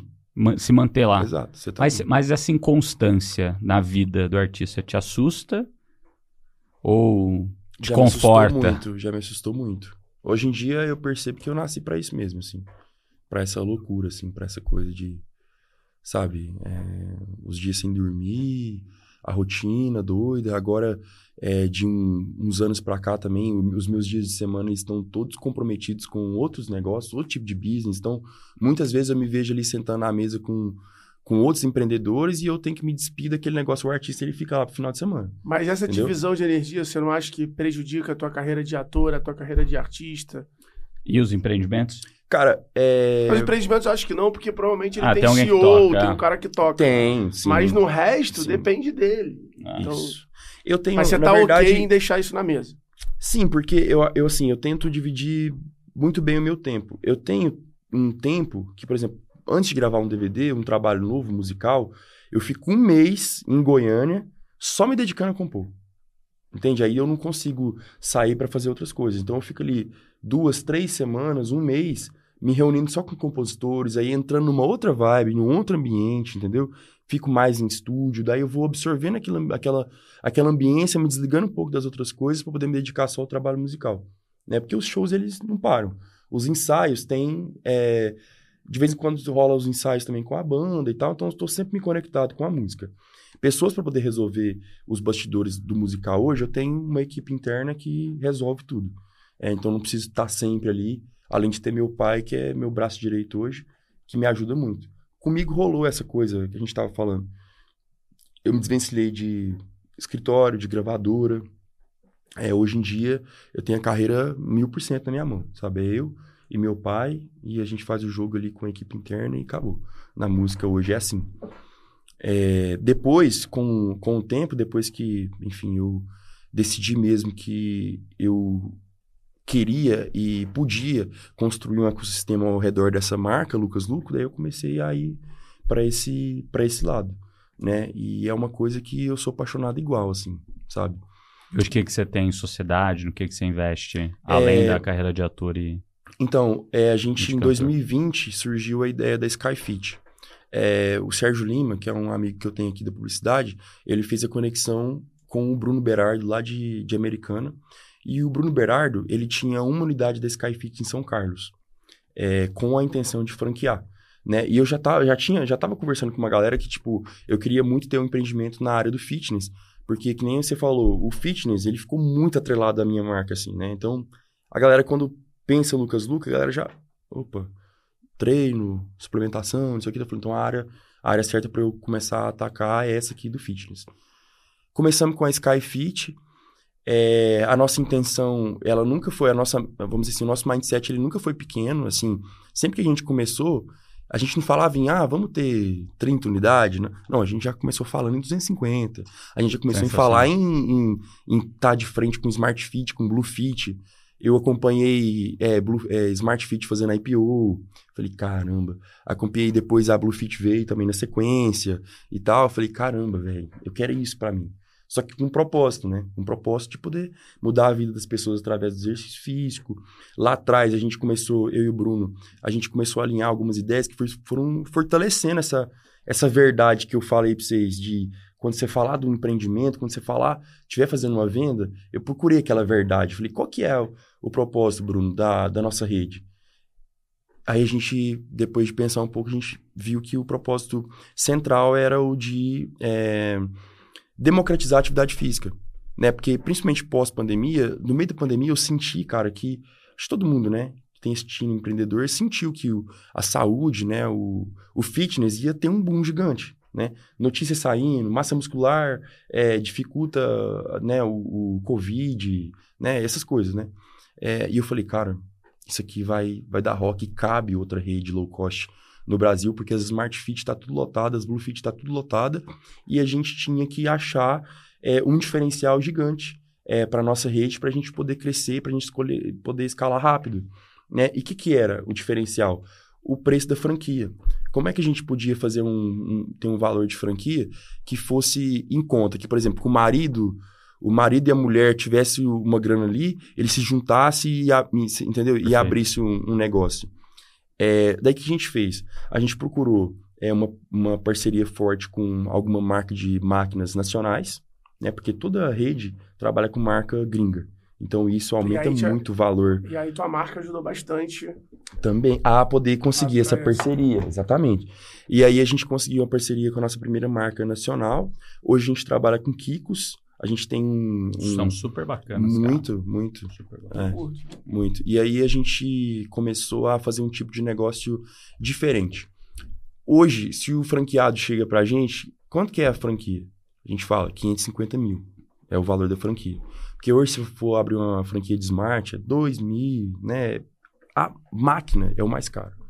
Então, a gente pega esses 550 mil e a gente veste a roupinha da Skyfit padrão naquele galpão que o nosso franqueado tem ou alugou, certo? Só galpão de mais de mil metros, mil e cem metros. As nossas academias são todas muito amplas, assim, bem grandes. É, a gente usa os 550 mil para colocar a roupinha. As máquinas, a gente aluga pro franqueado. Legal. Então, Porra, isso... Porrada. Cara, Porrada. isso deu uma velocidade, assim gigante, assim, pra gente poder escalar o negócio. É, porque eu, o meu vocês trabalho... Vocês compram e vocês alugam.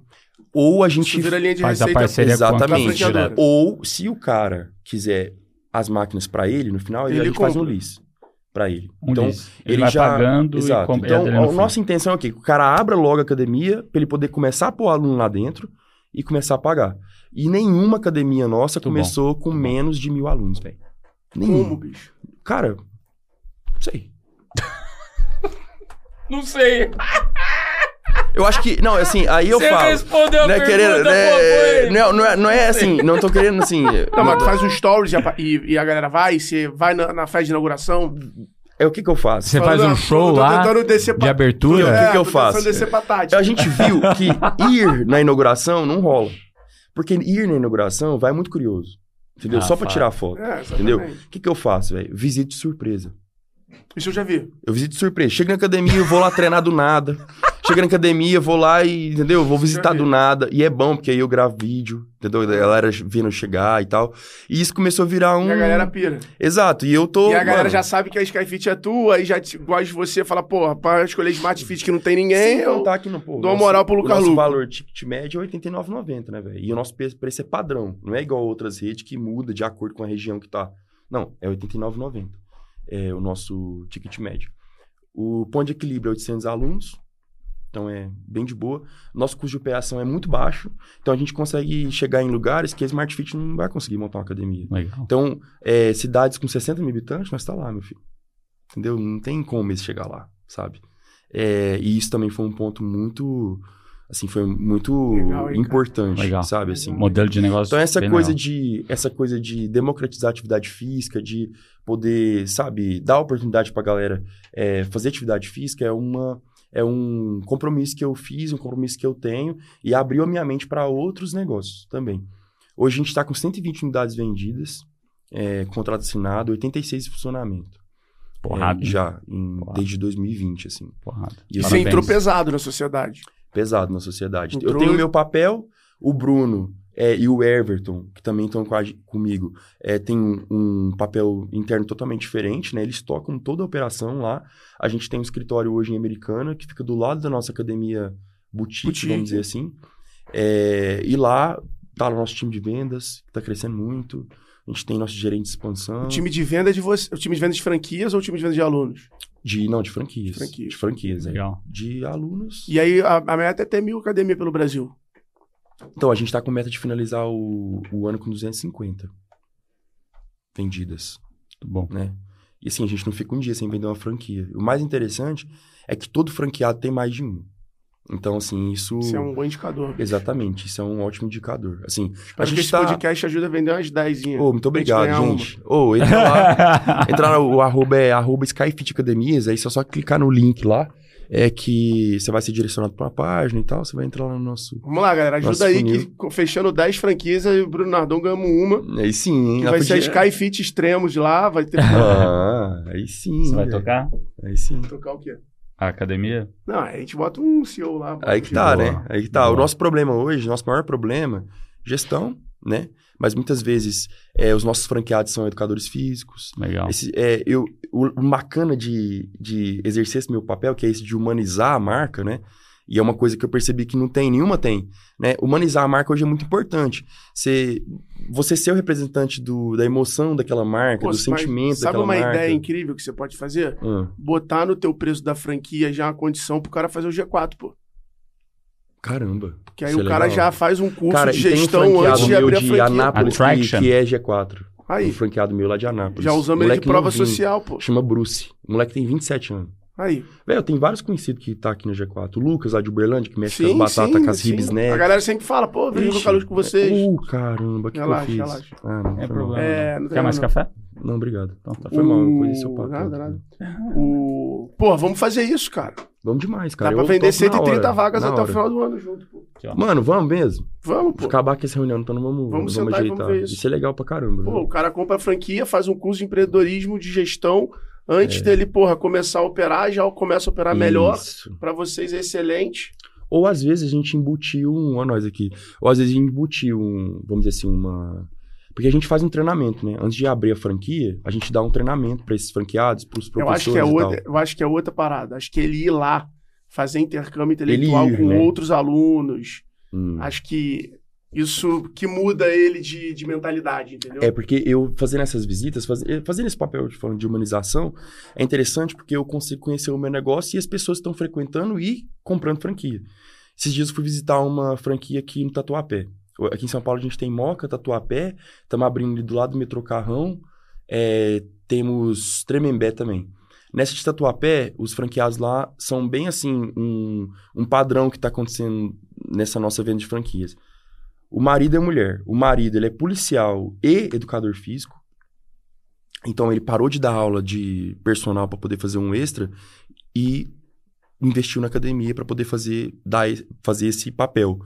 E a mulher dele, a esposa também é educadores físicos. Então eles pegaram o dinheiro que ele tinha, Legal. Os 550 mil, investiram na franquia, a academia tá bombando, estão super felizes indo pra segunda.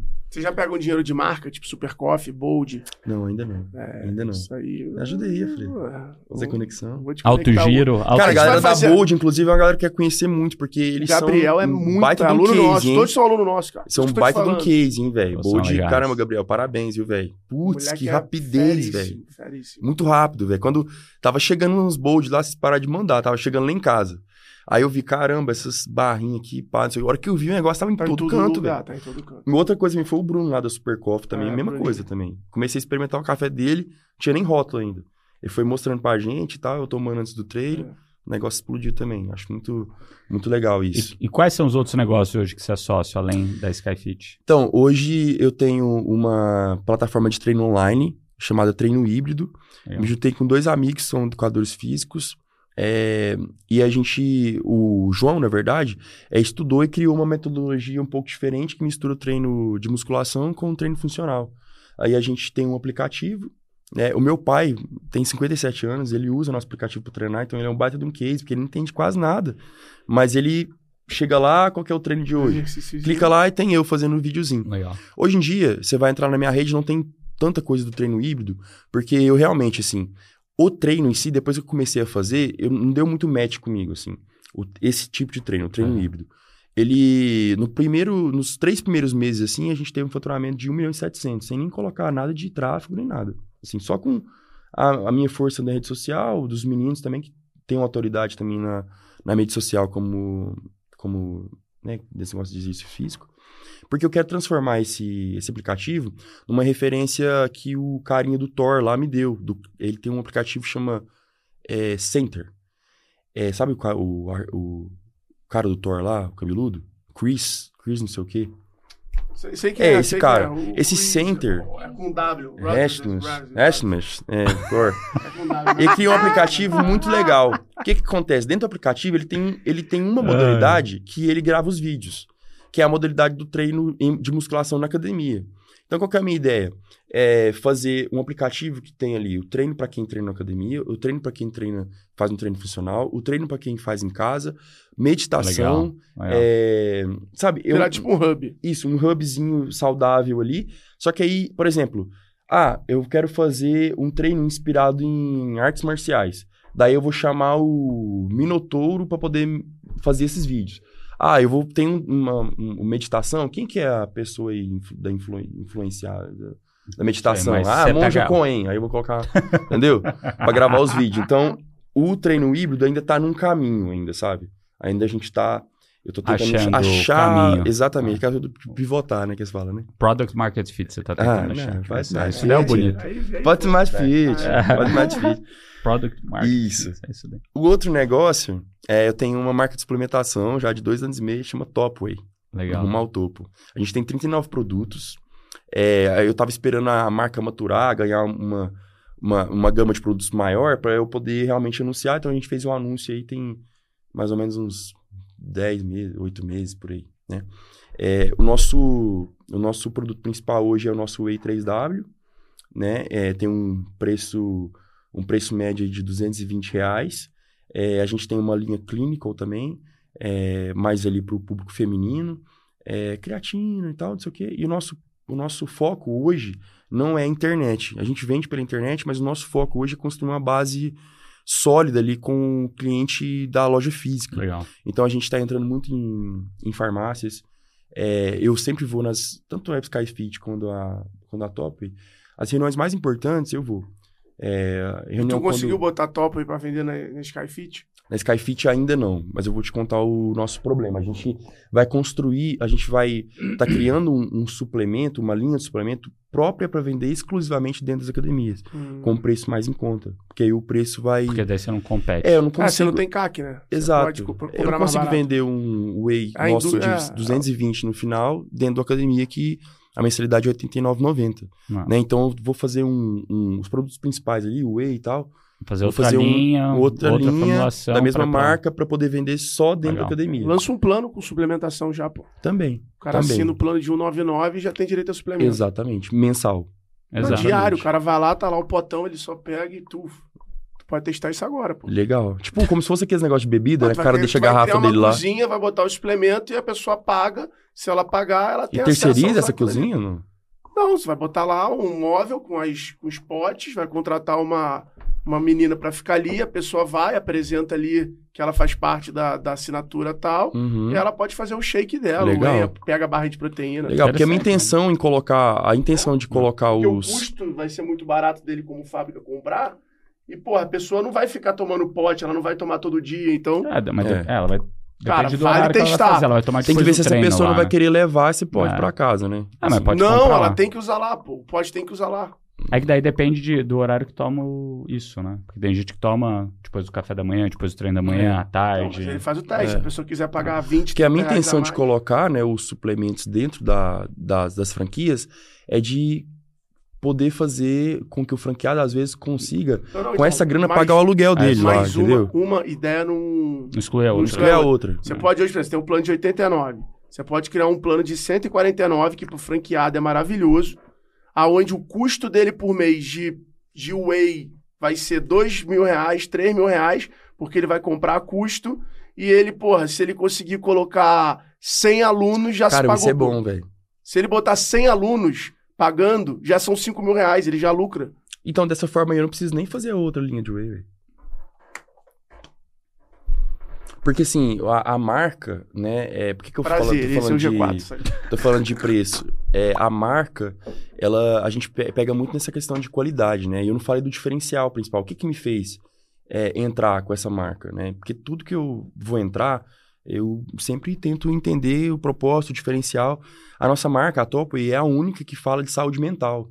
Então, a gente não está nutrindo só o corpo ali. A gente preocupa também com suplementação é, para a mente. Ou seja, o, o nosso whey, ele tem triptofano, tem vitamina D, na- tem ativos ali que colaboram. Não, então. Né? Aí se o cara provar aqui, ele vai pagar pra provar, pra usar, e vai com certeza querer comprar pra casa. E o cara que compra o teu whey é, e não pode usar na academia, tô falando de whey, barrinha, pode ser outras coisas. Uhum. O cara no final do dia você tem que vender pra ele todo mês, tem que vender pra ele a cada dois, três meses. Se o Exatamente. cara assina, tá no plano de academia dele, pô. Corrente. Isso aqui é porrada. Depois a gente pode Cara, é sentar e eu te, te- mesmo. te- te é ajudar a ótimo. fazer o MVP. E além Sim, desse, além desse negócio de suplementação, tem algum outro negócio?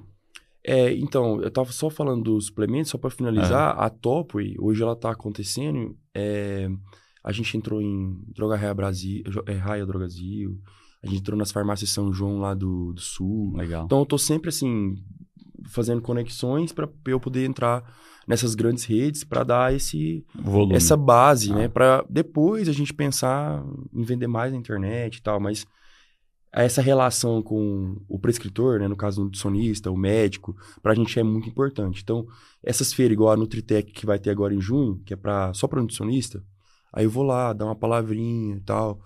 Todas essas coisas que é pra, pra gente se conectar Legal. com essa base assim, a gente faz. É, e também estamos muito, vamos dizer assim, focado em, na alimentação, no- nos alimentos saudáveis, além do suplemento, né? O a alimentação saudável, né, essa coisa do mercado natural, está num crescimento muito grande, né? Então a gente está sempre procurando, vamos dizer assim, como se fosse na música, o hit, o hit da marca, né? Igual a Mais Mu, por exemplo, que é um grande case. A, Ma a Mais Mu acertou no wafer, né? Hoje eu acho que é, eu li que a grande parte da venda da Mais Mu é o wafer deles. Então eles acertaram o hit. A gente tá ali tentando procurar o que que é, né? Esses dias a gente lançou é, o brownie proteico, a gente tem uma barra de proteína também muito boa, vamos lançar muffin, é, snack saudável. Então a gente tá sempre procurando ali o que que vai ser o nosso acerto. É, E agora eu tô, é, vamos dizer, já posso até adiantar, a gente está com, uma, com um empreendimento novo que é a Homens. A Homens é uma clínica estética só para homem. É, e aí é uma coisa também que, de novo, dá muito fit com a minha marca. A pizzaria, você falou da, da pizzaria. A pizzaria não faz parte da minha vida. Não faz parte do meu dia a dia. Eu acho que Você não come se eu for falar da dia? pizza ali, não Não. vai ter aquela verdade. O nosso foco na Homens é implante capilar e tratamento para calvície. Eu Legal. tenho essa dor, né? Eu tenho pai calvo. Deixa, deixa eu colocar é, aqui na luz. Aqui, é. Eu também. eu tenho pai calvo, vô calvo, então a gente tá. Aeroporto de mosquito. É, É, a gente tem tá. A gente tá entrando com essa, com essa clínica para poder escalar rápido aí, se Deus quiser. Mas você fez implante capilar? Fiz. Fiz com, Nem parece. com o Dr. Thiago. Pô, É, o meu ficou muito teu bom. ficou do caralho Não, mesmo. o Dr. Thiago Bianco, cara. Dr. Thiago. O dele ficou diferente, ficou irmão. bom. Dr. Thiago é tem muito uns bom. amigos meus que tem que, porra. Ah, isso aí é um monte de coisa, né? Parece, né? É tipo, a área doadora tem que ser tal boa e tal, não sei o que, é um monte de coisa. Legal. Mas o Dr. Thiago, a técnica dele é realmente, ele é muito E, bom. e você falou aí de alguns negócios e a paternidade, cara, que esse é outro empreendimento, né? Esse é outro empreendimento. Você tem quantos filhos? Um? Tem um filho de dois anos. Dois anos? É. E aí, como, como tem sido esse extremo de ser pai e tá na rua, tá na estrada também fazendo show, não ficando talvez os fins de semana Cara, junto com, com o teu moleque? Como é que tem assim, sido? é, é, é, a gente, eu e a Lorena, é, a minha esposa, a gente resolveu ter o look na pandemia. Foi uma coisa bem assim, combinada mesmo. Porque quando entrou a pandemia, eu falei, Lawrence, é, esse negócio vai demorar, cara. Não vai ser do dia que você tá achando, não. Acho melhor a gente aproveitar e lançar aquele. Né? Aí, Lançar o hit. é, lançar aquele Lançar o hit. hit. Porque a gente já tinha tentado, a gente já tinha. A gente teve um filho, que infelizmente a gente perdeu esse filho é um tempo antes, um, Na antes da gravidez, pandemia. Na É, gravidez. a gente, ela perdeu com mais ou menos uns quatro meses, mais ou menos. Nossa, que loucura. Foi muito difícil e tal, ela ficou muito chateada. E aí na pandemia a gente viu oportunidade, aí veio o Luca. É, depois de um ano, ele fez um ano, aí veio também a nossa separação, infelizmente. É, e isso, ao mesmo tempo que na pandemia, a, a, gestação do Luca foi algo que, assim, me ajudou muito, porque como não tinha show, não tinha nada, eu me dediquei ali mil por cento àquela gravidez. Então, eu tava ali mil por cento focado em poder dar o suporte pra Lorena, em estar sempre junto. Tinha um horário de tocar violão para ele na barriga, legal. sabe? Era, foi muito legal. É, e agora que a, a, gente divorciou, assim, mas a gente tem uma relação muito próxima ainda, graças a Deus, assim, eu tenho sentido mais falta, porque é, já não é a mesma coisa, né? O Luca hoje mora em outra casa e tal, então eu tenho, eu tenho sentido, assim, uma... Vou te mentir, uma dificuldade muito grande em alinhar o meu, o meu tempo com, com o meu filho, assim, né? Lógico, toda semana eu tô presente, vou para Minas, fico lá com ele, mas ainda tô agora que ele fez dois anos, eu e a Lorena, né, a gente tá tentando se criar uma criar uma rotina, é, criar essa rotina assim, pós pós divórcio assim, né, que é um negócio um pouco complicado assim. É, mas é a coisa mais maravilhosa que existe assim no mundo assim. É, Cara, eu tenho uma pergunta é agora aqui que acho que é legal a gente falar um pouco sobre fama, né? Você é um cara que teve fama muito cedo, uhum. porra, e nacional. É, tu já passou por algum problema de galera falar besteira, fake news, inventar história de você? Hate. Hate. Já. Como é que é? Hate, eu, graças a Deus, assim, nunca tive uma carreira, assim, marcada por isso, assim, sabe? Nunca, vamos dizer assim, nunca fui de aparecer, até porque fui casado muito tempo, nunca fui de aparecer muito em, nas coisas, sabe? Assim, de polêmica ou de... Quando rolou alguma coisa, foram coisas meio fugaz, assim, uns negócios meio. É, nada a ver. Teve uma vez só que foi onde eu senti um peso muito grande de hate. Foi quando eu gravei com a Pablo Vittar. Quando eu gravei com a Pablo Vittar, veio um chumbo. Veio um chumbo pesado, assim. Porque é, sertanejo, né? O universo sertanejo, né? Tem muito. É, muito preconceituoso, né? Assim. É, e uma das, das coisas, assim, dos, da minha motivação foi justamente essa, assim, de dar um passo de. Daqui 50 anos, cara, ver aquele clipe e falar assim: caramba, eu fiz parte. Tive coragem de fazer. Exatamente. De eu fiz parte desse, desse. Desse momento. Desse momento, né? É, de furar a bolha, né? De furar a bolha, é, exatamente. De, de ser pioneiro ali. Enfim, e olhar para esse público, né? É, mas foi uma época que foi bem pesada, né? Até as pessoas nunca vão entender assim o propósito disso, né? Mas o propósito, em verdade, foi esse. E porque eu conheço a carreira da Pablo bem antes dela dela estourar como Pablo, porque ela é maranhense, mas morou muito tempo na minha cidade. Então ela era muito amiga de, um, de uma tatuadora que eu tenho lá. Quando me apresentaram o trabalho dela, é, e ela estava ainda fazendo muita live no YouTube, cantando em cima de BG, eu falei pro Rodrigo, aquele meu empresário na época, eu falei, velho, isso aqui é a Anitta Drag Queen. Vai explodir. Quem, quem não apostar nisso aqui vai perder. Passou alguns anos, ela foi, explodiu. E aí, eu conversando com ela, falei, contei essa história. E aí veio a ideia da gente gravar Legal. junto um clipe que é cheio de vamos dizer assim, cheio de pontos ali que, vamos dizer assim, que que tem frases ali de efeito para de combate à discriminação, essas coisas assim, de preconceito e tal, não sei o quê.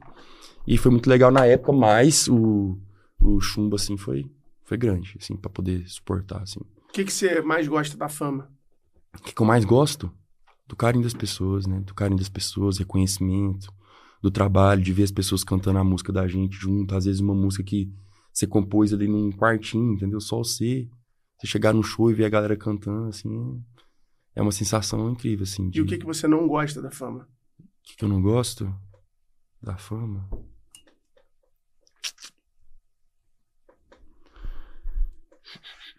Ah, cara, é, às vezes, assim, a fama faz com que a gente se prive de algumas coisas, entendeu? Por exemplo, eu penso, assim, que o artista, quando ele tem esse reconhecimento nacional, ele, a partir do momento que ele sai de casa, ele tá trabalhando.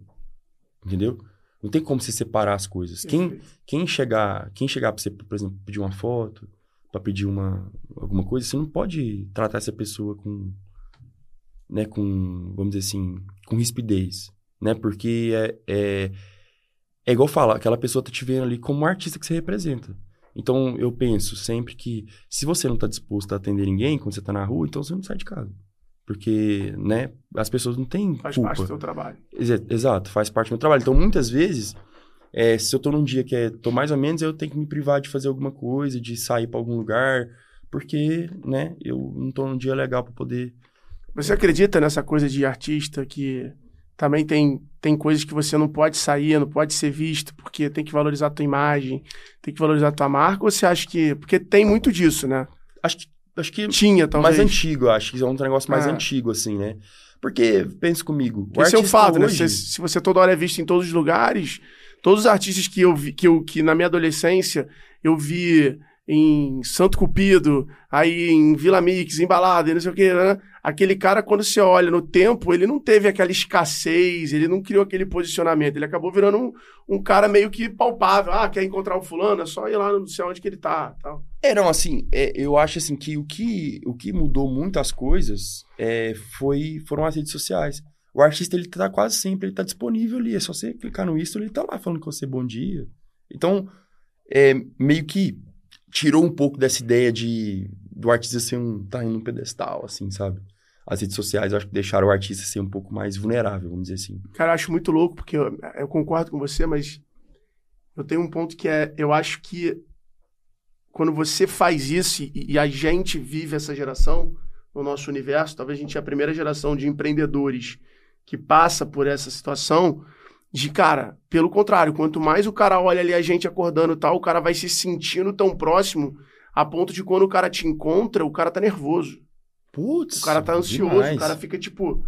E, e- e não tô falando de só gente nova, é, cara, qualquer pessoa. Qualquer pessoa. O cara, às vezes, ele. E é por ele te assistir, por ele te ver, que realmente cria. É, vocês essa- passam por isso, né, velho? Porque, igual você tá falando, vocês são de uma geração de empreendedores que tá ali na rede social e vocês têm fãs também, né, velho? Vocês têm muito fã.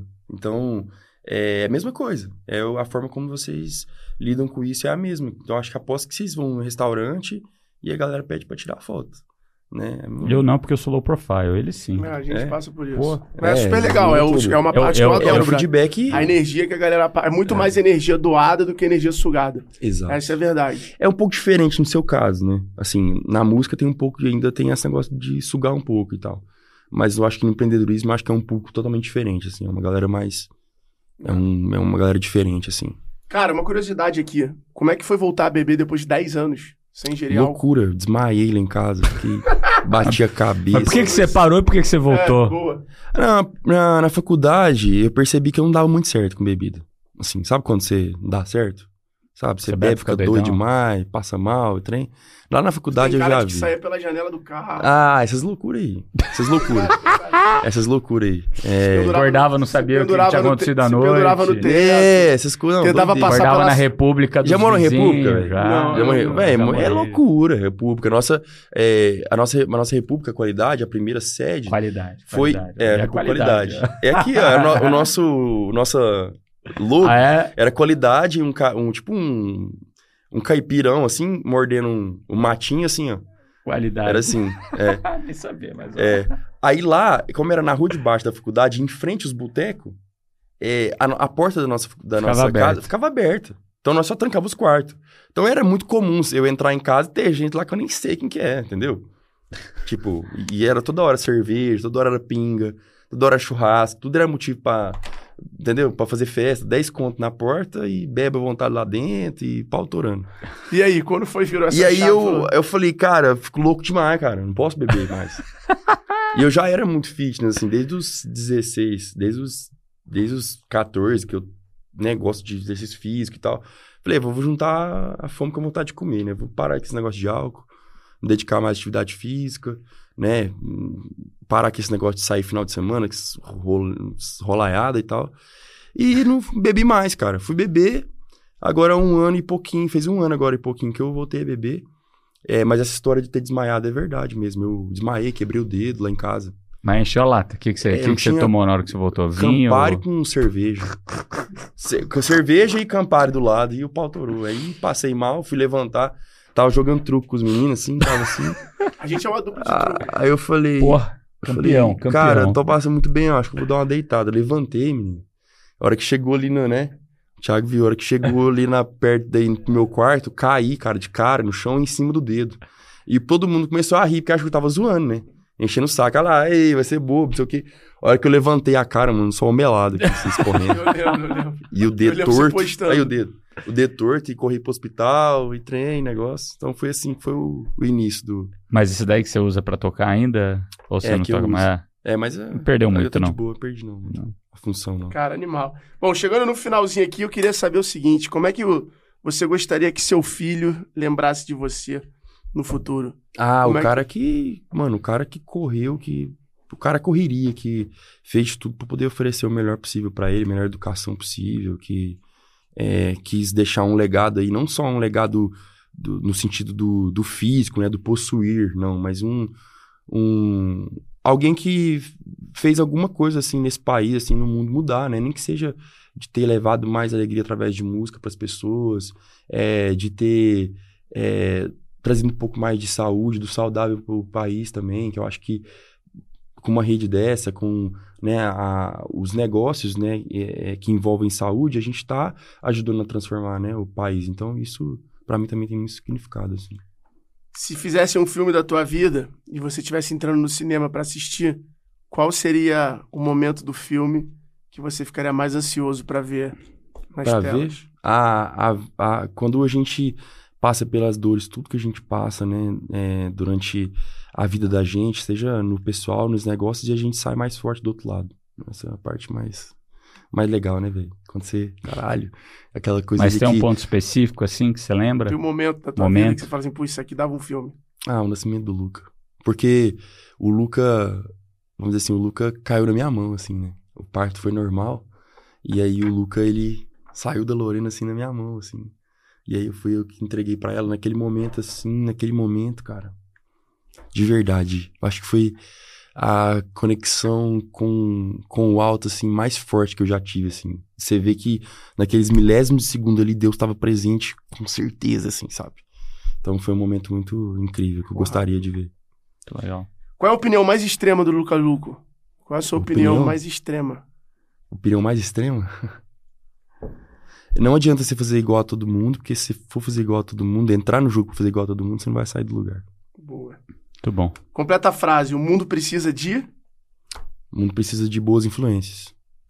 Boa. O que, que 2023 te ensinou até aqui?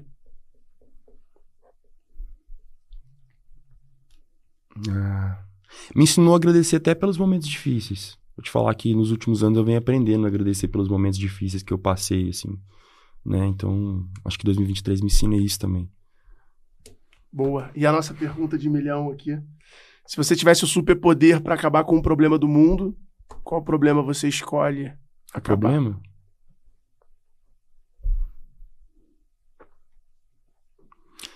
Ah, cara, eu vou no time de seis, o problema da educação, né? Acho que é o mais importante, né, hoje, o problema da educação.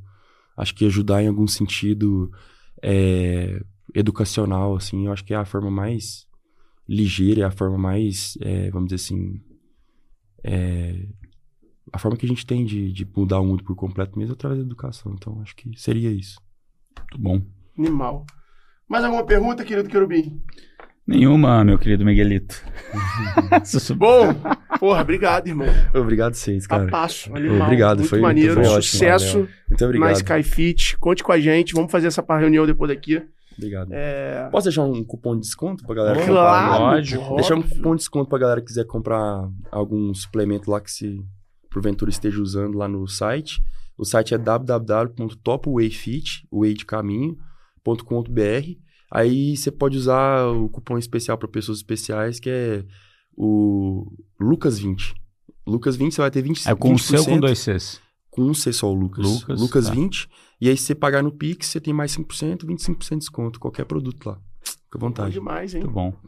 Bom demais.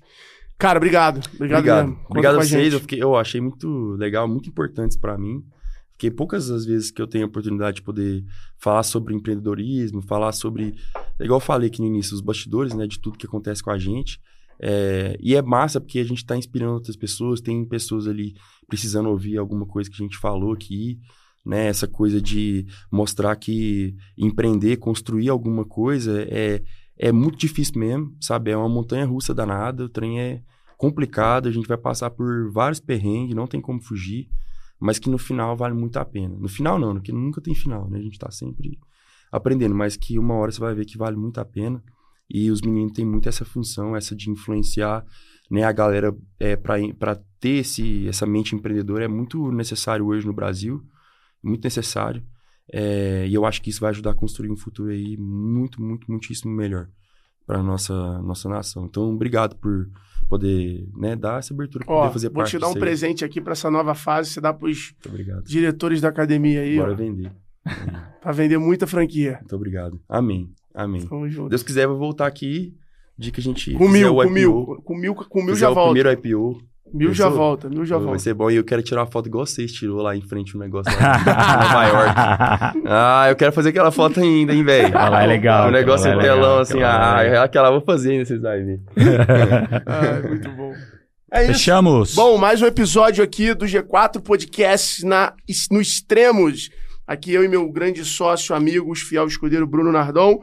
Não esquece de compartilhar esse conteúdo, é, deixar seus comentários aqui no vídeo, curtir o canal, curtir o vídeo, seguir a gente, acompanhar lá no arroba G4 Podcast, que é super importante, né? Avaliar com cinco estrelas, deixar o seu feedback, comentar quem você gostaria de ver aqui no Extremos e vambora, porque tem muito conteúdo bacana, galera. G4 Podcast é um hub aí que reúne muito conteúdo legal e prático para você que é empreendedor, para você que é gestor, você que quer ter uma vida de alta performance.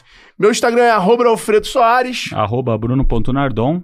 Arroba Lucas Lu com 2C. E não esqueça, segue lá, arroba podcast extremos. Tamo junto. Valeu, Até galera. o próximo episódio. Valeu. Até mais.